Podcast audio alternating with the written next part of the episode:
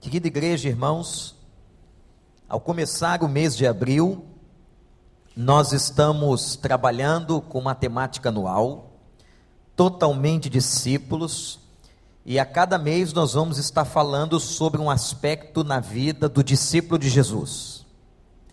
No mês de março, nós falamos sobre o relacionamento entre o mestre e o discípulo.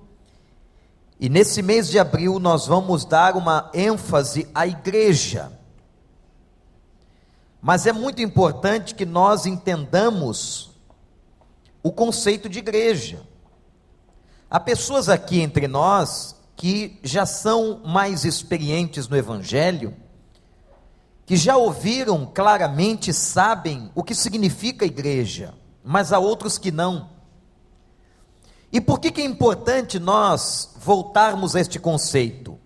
Porque igreja, o conceito de igreja no Novo Testamento, ele é confundido com o conceito de templo. Nós achamos que a igreja, e muitas pessoas pensam assim, é aquela organização que está dentro daquele prédio, aquele CNPJ, aquela inscrição estadual. Não é isso. O que a Bíblia nos ensina é que a igreja, a palavra vem do grego eclesia, e eclesia significa ajuntamento, coletividade. A igreja é o ajuntamento de pessoas salvas. A igreja é o ajuntamento dos crentes. Portanto, há toda uma importância da ideia e do conceito da doutrina da igreja dentro do Novo Testamento. O crente, ele é parte desse corpo. O crente é parte da igreja. Não existe, amados irmãos, a possibilidade de uma pessoa ser convertida e não estar na igreja, não estar no corpo. E é claro que este corpo de Cristo na terra, ele tem muitas congregações. Por exemplo, nós aqui nos constituímos em uma congregação da Igreja de Cristo. Esta congregação aqui chama-se Primeira Igreja Batista do Recreio. Mas há uma outra congregação da Igreja de Cristo que se chama Assembleia de Deus. Mas há uma outra congregação da Igreja de Cristo que se chama Igreja Presbiteriana da Barra da Tijuca. Há uma outra congregação da Igreja de Cristo que se chama Igreja Congregacional. Enfim, a Igreja de Cristo na terra, ela é composta de várias denominações, ela é o ajuntamento dos crentes, ela é a reunião dos salvos, e nós aqui somos parte dessa igreja, corpo vivo de Cristo. Não podemos ter a ilusão que nós somos um único grupo, não somos, e Deus tem espalhado a sua igreja por toda a face da terra, e por isso louvado seja o nome de Deus. É fundamental você entender o seguinte: se você se converteu, você é parte da igreja. Se você se converteu, você é parte do corpo de Cristo. A imagem magnífica de Paulo, dizendo que a igreja é o corpo de Cristo, é uma das imagens mais lindas de todo o Novo Testamento. E ele diz que sobre este corpo tem um cabeça, que é Cristo, o Senhor. Não é o pastor ou os pastores que são o cabeça da igreja, ou as cabeças da igreja. Não, a igreja só tem uma cabeça. O corpo de Cristo tem uma cabeça que é Cristo. E todos nós somos, na verdade, servos dele, pastores ou não. Você que milita em qualquer área da igreja, você é servo de Deus, como qualquer pastor é servo de Deus. O cabeça da igreja é Cristo Jesus, nosso Senhor. Portanto, a igreja que é o corpo vivo, fundado por Jesus, porque foi ele que declarou: Eu vou edificar a minha igreja. E as portas do inferno não prevalecerão contra ela. A igreja não é uma ideia de Roma, não é uma ideia da Convenção Batista, não é uma ideia das Assembleias de Deus. Não. A igreja nasce na mente de Deus. E é Cristo o fundador da igreja. E é Cristo a base estrutural da igreja, é a pedra principal, é o cabeça da igreja. E nós todos que estamos aqui, crentes, somos o que? Somos membros desta igreja, somos membros deste corpo. Portanto, não confunda a igreja com o templo. Não confunda a igreja com uma inscrição do CNPJ. Não confunda a igreja com um nome. Não, a igreja é muito mais do que isso. Nós somos aqui, neste momento, uma congregação da igreja do Senhor na terra. Está claro, irmãos? Ora, essa igreja, e por que é importante nós pensarmos nela, nesse ajuntamento? Porque Deus espera de nós, enquanto grupo, enquanto servos dele reunidos, Deus espera de nós um comportamento ético, moral. Deus espera de nós uma ação. E nós vamos ter a oportunidade de, durante todo o mês de abril, refletir sobre esta relação linda da igreja com a sociedade, da igreja com Cristo, da igreja como lugar de ajuntamento de discípulos. Em última análise, a igreja é o lugar onde os discípulos se reúnem. Eles se reúnem aqui, mas eles podem se reunir numa casa. Se reuniram muitas vezes nas catacumbas de Roma se reuniram muitas vezes em teatros e anfiteatros, se reuniram nas florestas.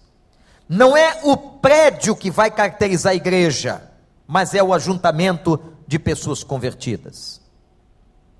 Eu quero usar por base para a reflexão desta noite que já comecei, uma igreja que se encontra registrada na carta do apóstolo Paulo aos Tessalonicenses. Abra sua Bíblia. Capítulo 1, versículo 2. Deixe-me agora contextualizar você sobre esta passagem. Paulo vai fundar esta igreja durante a sua segunda viagem missionária. O livro de Atos registra que Paulo fez três viagens missionárias. Em Atos 17, o texto declara que durante a segunda viagem missionária ele chega a Tessalônica. Se você tem uma Bíblia que tem mapas no seu final ou algum comentário, você vai ver que a região de Tessalônica fica na Macedônia. A Macedônia está no mapa acima da Grécia. Paulo então sai de Filipos e vai para Tessalônica. Depois, continuando sua viagem, ele sai de Tessalônica e desce até a Grécia, a uma cidade chamada Corinto. Os irmãos já ouviram falar? Corinto é uma cidade grega. Até hoje, existe uma cidade na Grécia com o nome de Corinto.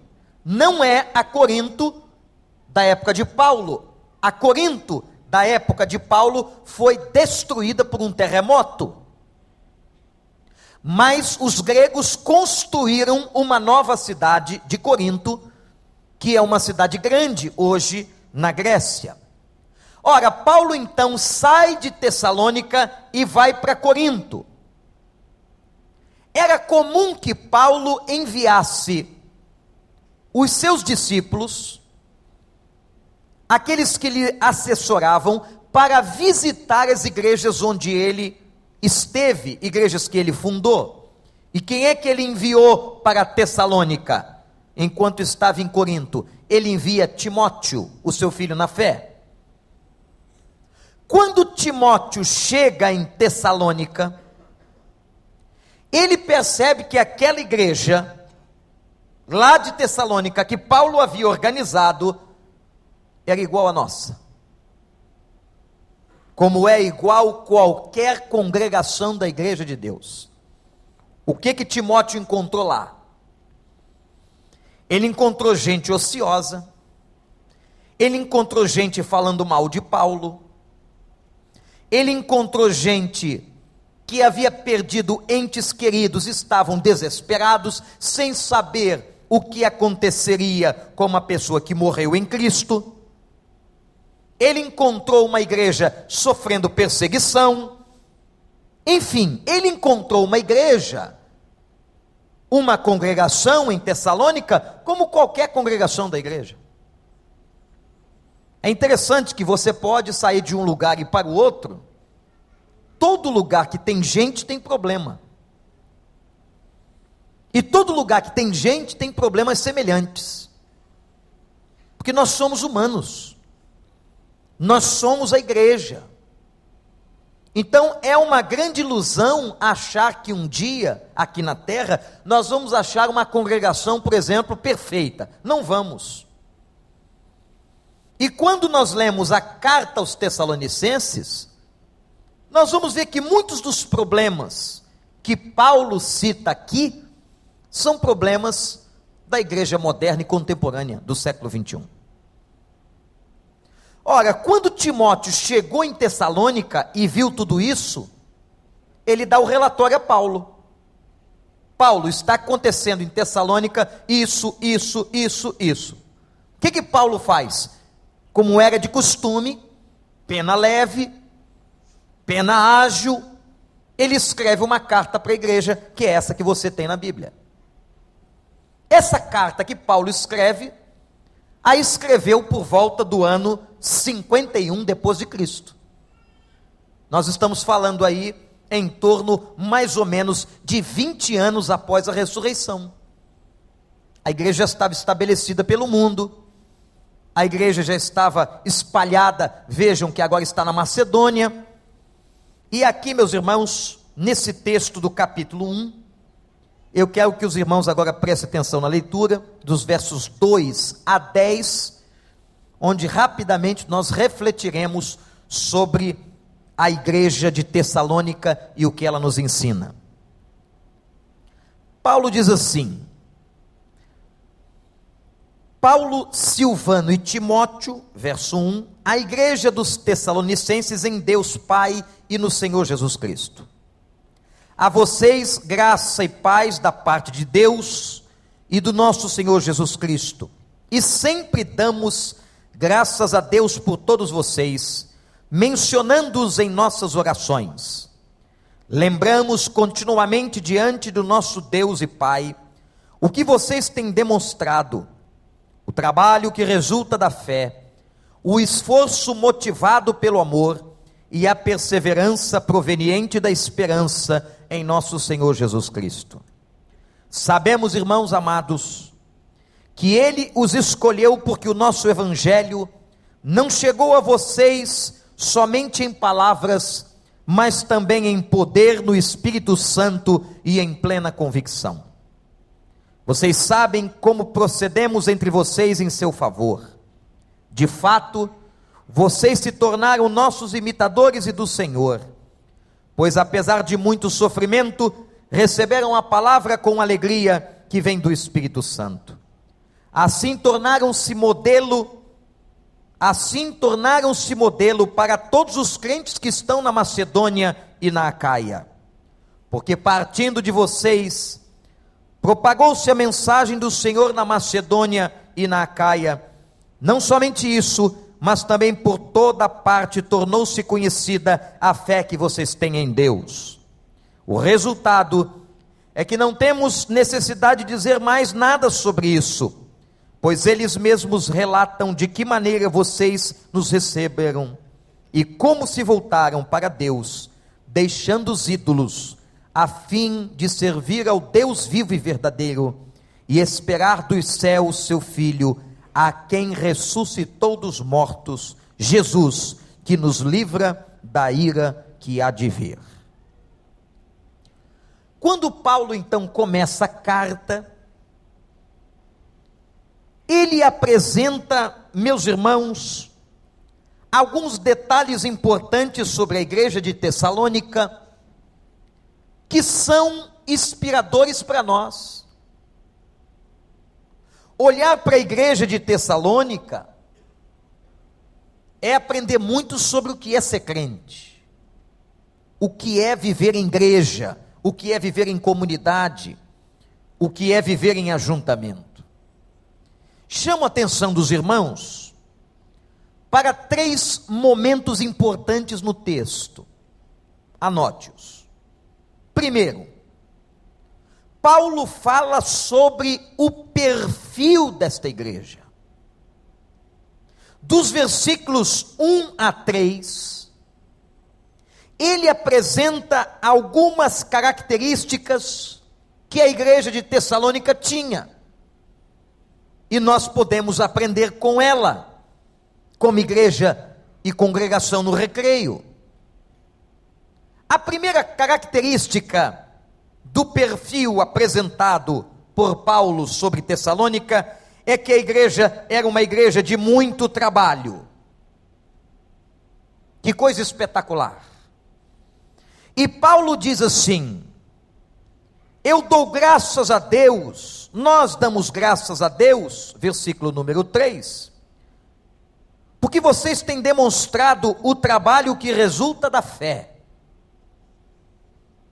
Paulo está enaltecendo o trabalho daquela igreja, que era um trabalho fruto da fé e da confiança deles. Por que trabalhamos? Por que é que uma pessoa trabalha para Deus? Qual é a motivação de uma pessoa assumir um trabalho na igreja de Deus? A motivação, meus irmãos, só pode ser uma a motivação não é qualquer salário, se ela for remunerada. A motivação não são os elogios. A motivação não é o reconhecimento das pessoas. A motivação do trabalho de uma pessoa para Deus é a fé, é a sua experiência com esse Deus. Portanto, nós que trabalhamos em Cristo e para Cristo, você que está convocado para o trabalho cristão e todos nós convertidos, devemos trabalhar para Deus, na sua obra, na sua igreja. Nós temos que ter a consciência que o trabalho que realizaremos é um trabalho motivado pela fé. Não é motivado pelos homens, pelo pastor, o meu motivo, o que me motiva é a minha experiência com Deus. O que me motiva é o encontro, foi o encontro que eu tive com Ele. E porque eu tenho consciência dele, porque eu amo a Ele, eu trabalho para Deus. Por que, que muitas pessoas não permanecem no trabalho para Deus? Porque Deus as tira. E por que é que Deus as tira? Muitas vezes porque a motivação estava completamente equivocada.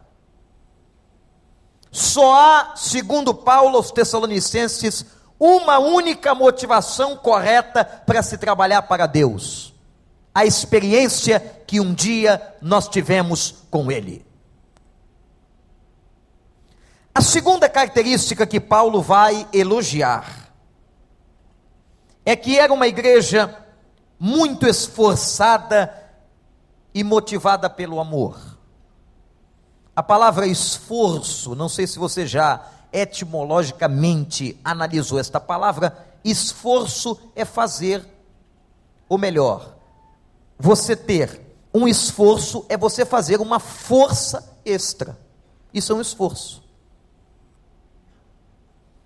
É uma força a mais. E Paulo diz que eles se esforçavam, ou melhor, eles davam algo a mais. Volto a, a falar com aqueles que trabalham para Deus, de que na obra de Deus e em nome de Deus, nós sempre somos convocados a dar um esforço a mais. Quem trabalha para Deus sabe disso. Quem serve a Deus, não importa qual seja a área, sabe disso. E Paulo diz assim: vocês têm se esforçado, têm aplicado uma força a mais por amor. Essa força a mais que vocês têm empreendido é por amor.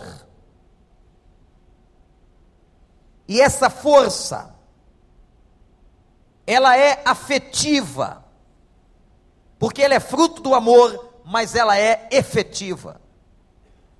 Afetiva e efetiva. Afetiva porque tem sentimento de amor, efetiva porque ela produz resultado.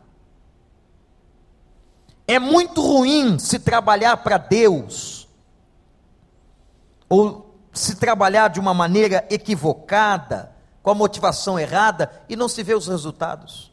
Muito ruim. Mas quando eu tenho uma força extra em amor, esse trabalho não é apenas um trabalho sentimental, mas é um trabalho que produz resultado. Então Paulo diz assim, nesse primeiro momento: vocês trabalham pela fé, vocês têm se esforçado em amor, e terceira característica desta igreja. Paulo diz: vocês são perseverantes. A igreja, nós, irmãos, precisamos aprender a perseverar. A aula de João, capítulo 15, dada por Jesus Cristo aos discípulos, é uma aula magnífica cuja tese principal do texto é a permanência. Para que uma pessoa permaneça ligada à videira, permaneça firme na fé, firme no evangelho, tem que haver perseverança. Você será convidado a desistir. Você será convidado e tentado a abandonar a obra de Deus, a abandonar a igreja você vai ter, meu irmão, minha irmã, muitos motivos de decepção. Porque ser humano nos decepciona. A gente tem decepção dentro de casa. Com quem confia, com quem é íntimo, não teremos na igreja, por quê? Então nós temos muitas decepções. Mas o fato é que todas essas decepções, que todos esses motivos, todas essas tentações, para que você abandone o caminho, elas têm que ser vencidas em nome de Jesus pela perseverança. Persevere. Meu irmão, minha irmã, não sei qual foi a motivação e a necessidade do seu coração para esta noite, ou qual é essa necessidade, mas a palavra que Deus coloca no meu coração para entregar a você. Persevere. Persevere no caminho dele. Persevere na palavra dele. Persevere com ele. Persevere na videira. Persevere no trabalho dele. Persevere em nome de Jesus. E Paulo está dizendo: vocês, Tessalonicenses, são perseverantes. Aí você vai perguntar, pastor, então esta igreja não tinha problema. Essa igreja tem três características lindas. Imagina isso, irmãos. É uma igreja que trabalha muito. E trabalha como fruto da própria fé. Então é uma igreja que tem experiência com Deus. Segundo, é uma igreja esforçada em amor. E terceiro, é uma igreja perseverante. Mas quando você lê a carta aos Tessalonicenses, você percebe quantas fraquezas haviam naquela igreja. Quantas debilidades. Por quê? Porque quem compõe, quem constitui a igreja como corpo, somos nós, pessoas fracas, falíveis e pecadoras. Deus sabe o quanto nós somos fracos. Mas ele diz assim: perseverem. E Paulo diz ainda: o que é que os fazia perseverar? Não sei se prestaram atenção. Há sempre alguma coisa que provocava outra. O que, que provocava o trabalho? A fé. O que, que provocava esse esforço da igreja? O amor. E o que é que provoca a perseverança? A esperança, está aí no texto. Então, Paulo está dizendo assim: vocês trabalham muito por causa da fé, vocês se esforçam muito por causa do amor que vocês têm no coração, e vocês perseveram por causa da esperança. Ora, gente, o que faz a gente per perseverar no caminho é esperança. A esperança de quê, pastor? A esperança da vitória. A esperança de que pode ser que esteja dando alguma coisa errada aqui, mas a vitória é certa lá. Que a noite pode ter chegado hoje, mas amanhã será dia perfeito. Amém, irmãos? Que a tribulação pode chegar agora, mas ela passará. Que o sofrimento vem, mas vai embora em nome de Jesus. Que lutas aparecem, mas elas também vão desaparecer pelo poder da graça de Deus. Perseverem. Então a primeira coisa que Paulo está fazendo, quando recebe o relatório de Timóteo, escrevendo a essa igreja, no ano 51, é exaltar, no primeiro momento da carta, três características lindas da igreja de Tessalônica. Segundo momento, o que, que ele faz? Ele fala da experiência que aquela igreja teve com Deus. Depois de falar das três características, ele fala da experiência. A experiência da igreja com Deus está entre os versos 4 e 6. E ele diz assim: Porque a experiência que vocês tiveram não foi uma experiência só de palavras, mas foi uma experiência no poder do Espírito Santo de Deus. Irmãos, isso faz toda a diferença a nossa experiência com Deus deve estar calcada na presença do seu poder e do poder do Espírito de Deus sobre as nossas vidas. Esse poder, esse dínamos, a palavra poder no Novo Testamento vem de dínamos, no grego, que dá origem a dinamite. Imaginem a ideia de poder, é um poder explosivo, é um poder forte e Paulo diz assim: vocês receberam não só a palavra, isto é, não foi apenas uma experiência intelectiva, intelectual, não foi só um entendimento, mas vocês experimentaram o poder do Espírito Santo. E vocês que estão aqui hoje à noite, experimentaram o poder do Espírito Santo? Você já teve uma experiência com esse poder do Espírito na sua vida? Você pode dizer: Eu tive, pastor, uma experiência com esse poder na minha vida. Eu não apenas tive um poder, uma experiência com a palavra, mas tive com esse poder. E Paulo vai dizer, versículo 6, que dentro da rica experiência dos Tessalonicenses com o poder de Deus, eles experimentaram muitas vitórias no sofrimento há sofrimento. Sofrimento que é tão questionado por nós, por que, que eu sofro, por que, que eu estou passando por isso, pastor? Eu sou uma pessoa boa, eu estou na igreja, eu me batizei, eu dou meu dízimo, eu estou trabalhando, por que, que eu estou sofrendo?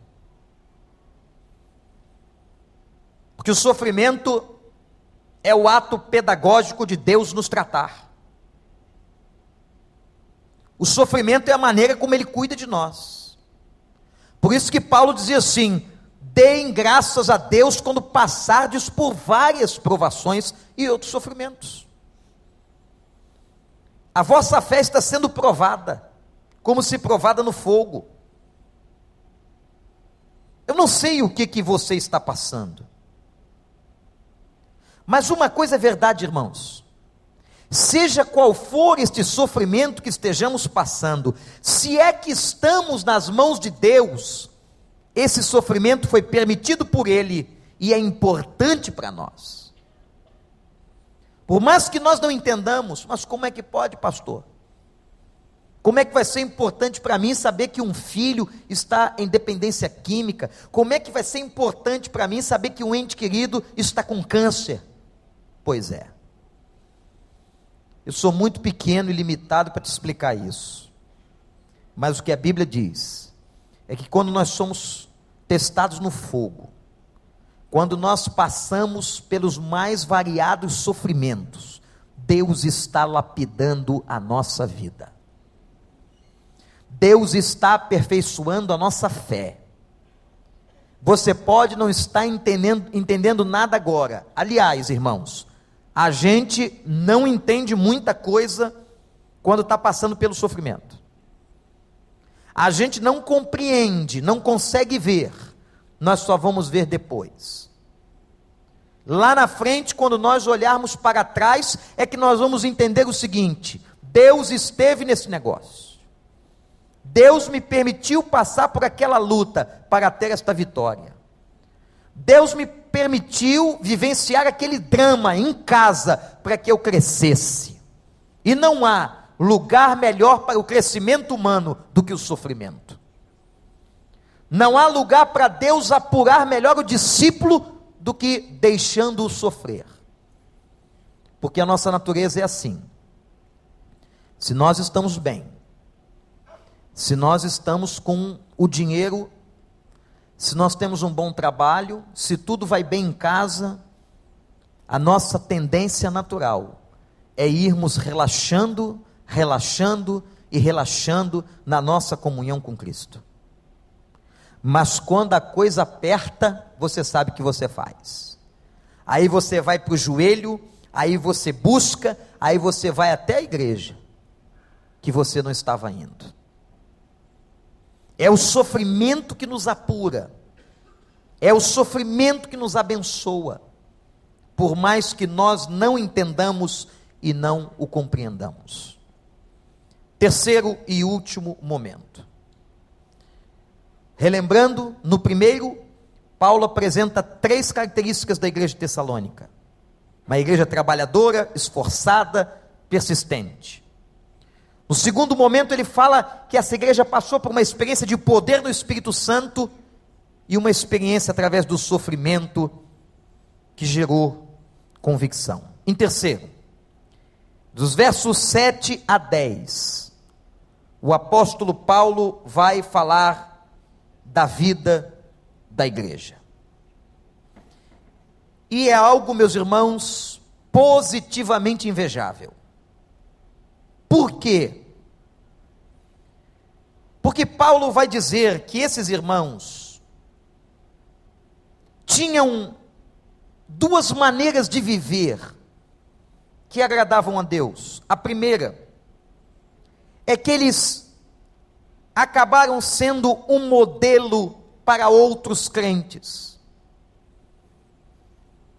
Vocês são hoje modelo para os crentes da região da Macedônia, não apenas de uma cidade, mas uma região inteira e da região da Acaia, que era mais ao sul. Você já pensou, meu irmão, minha irmã, que a nossa igreja aqui no Recreio, se nós andarmos na linha, na vontade de Deus, nós podemos nos tornar modelo para a vida de outros irmãos? Que o que Deus espera de nós é uma vida tal que nós sejamos modelo um para os outros. A minha vida abençoar você, você abençoar a minha vida, esta relação discipular, íntima, um com o outro, modelos do Senhor.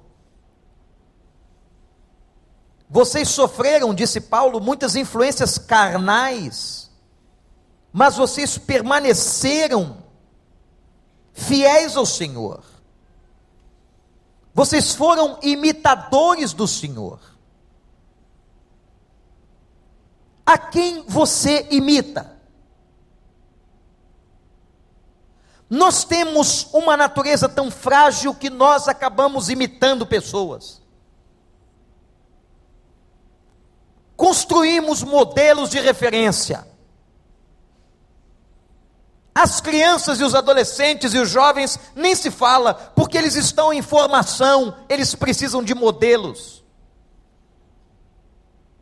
O ser humano precisa de modelos, é por isso que tanta gente e toda gente no mundo segue líderes. Porque nós precisamos de modelos. Quem a quem você segue?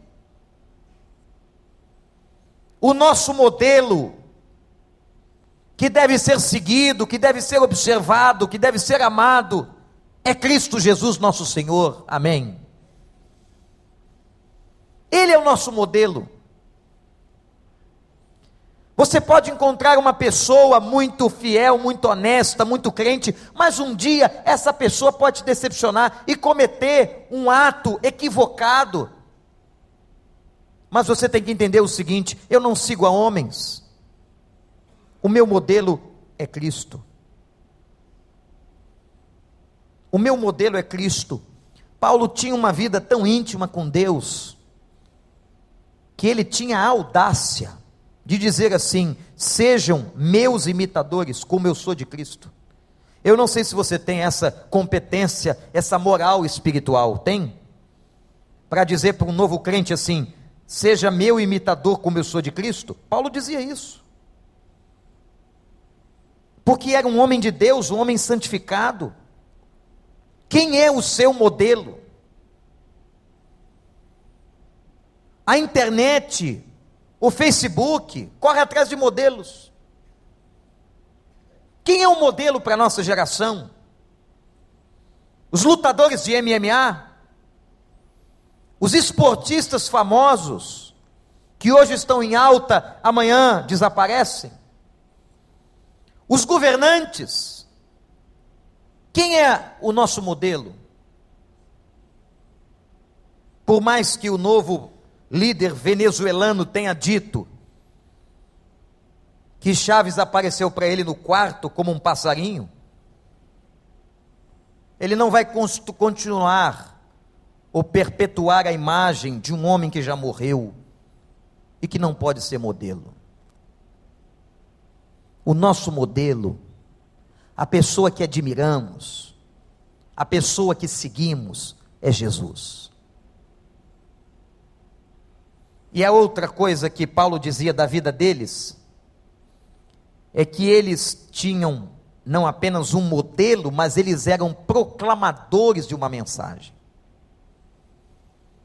Por toda parte, disse Paulo, se tornou conhecida a fé de vocês. Já pensaram chegarmos ao final de nossas vidas? Termos passado por essa congregação e ouvirmos um dia de nós, imaginem isso, a fé de vocês é conhecida em todo recreio, em toda barra, em toda cidade. Como é que nós queremos ser conhecidos? Por um belo templo? Por uma igreja numerosa? Não! A melhor maneira de sermos conhecidos é como seguidores e proclamadores da mensagem de Cristo. Por toda parte a fé de vocês se tornou conhecida. Aqui não está dizendo que se levantou de Tessalônica grandes pregadores, conferencistas, evangelistas. Não, eles viviam. O que, que impactava? A vida. O que impactava as pessoas era a vida dos tessalonicenses. E o texto diz que por causa disso, por causa de uma igreja que tinha estas características. Uma igreja que teve experiência com Deus. Uma igreja que tinha Cristo como modelo. Uma igreja que proclamava a mensagem. Aconteceram resultados extraordinários. Não apenas eles deixaram os ídolos na conversão, mas muita gente começou a abandonar a idolatria na Macedônia. lugar idólatra. Se você for hoje visitar a Macedônia, você verá ainda os poste ídolos daquela cultura. E Paulo diz que muitos, por causa da fé daquela igreja, muitos abandonaram os ídolos e passaram, diz ele, a servir a Deus. Que coisa linda! Abandonaram a magia negra, abandonaram os deuses falsos e passaram a servir a Deus. Diz Paulo que eles começaram na sociedade a voltar-se para Deus por causa do testemunho da igreja de Tessalônica. Que igreja fabulosa! Igreja humana como é a nossa, frágil como é a nossa, cheia de imperfeições como é a nossa, mas uma igreja que tinha valores tremendos e extraordinários. Uma igreja que imitava Cristo e que levou aquela sociedade a ter uma experiência linda, abandonando a idolatria e servindo ao Senhor. Sabe o que vai acontecer, irmãos?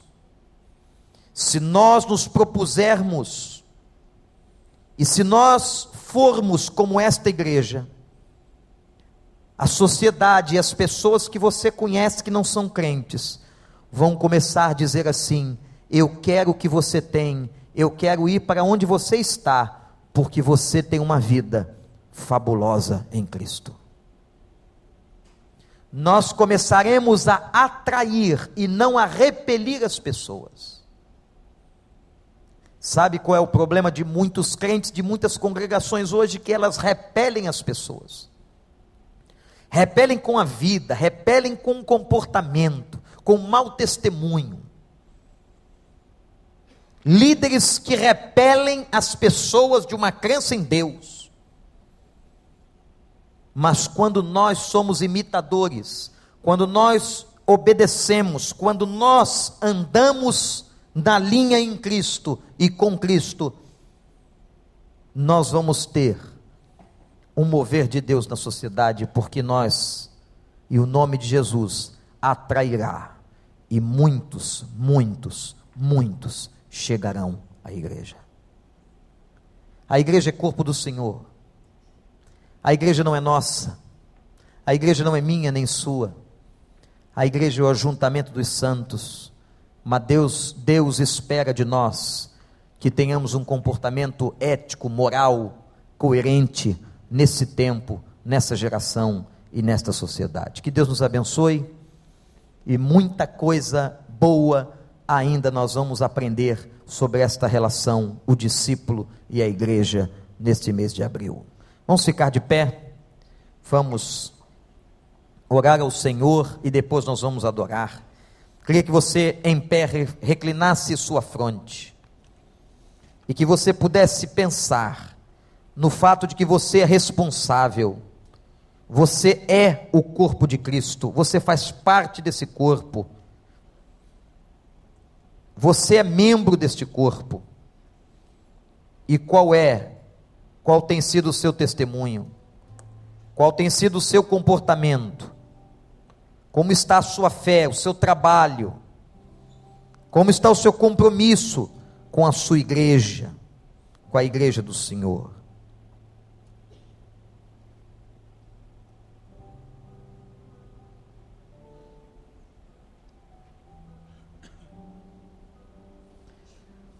Senhor Deus, nós te agradecemos pelo texto de Tessalonicenses, pela vida de Paulo, de Timóteo que estiveram ali e por aquela igreja. Ó oh Deus, tantos séculos se passaram e hoje a vida daquela igreja ainda fala. Ajuda-nos a que sejamos uma igreja, Pai, que agrade ao Senhor, uma igreja que te honra, uma igreja vestida como a noiva, limpa e imaculada para o Senhor.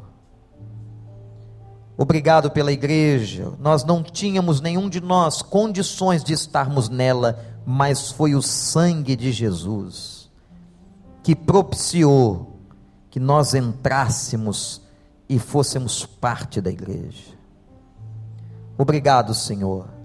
Aperfeiçoa nossa vida, nosso caráter, para que vivamos como imitadores do Senhor e vivamos de uma maneira tal que atraiamos pessoas para que elas possam querer também entrar na igreja. Em nome de Jesus. Amém.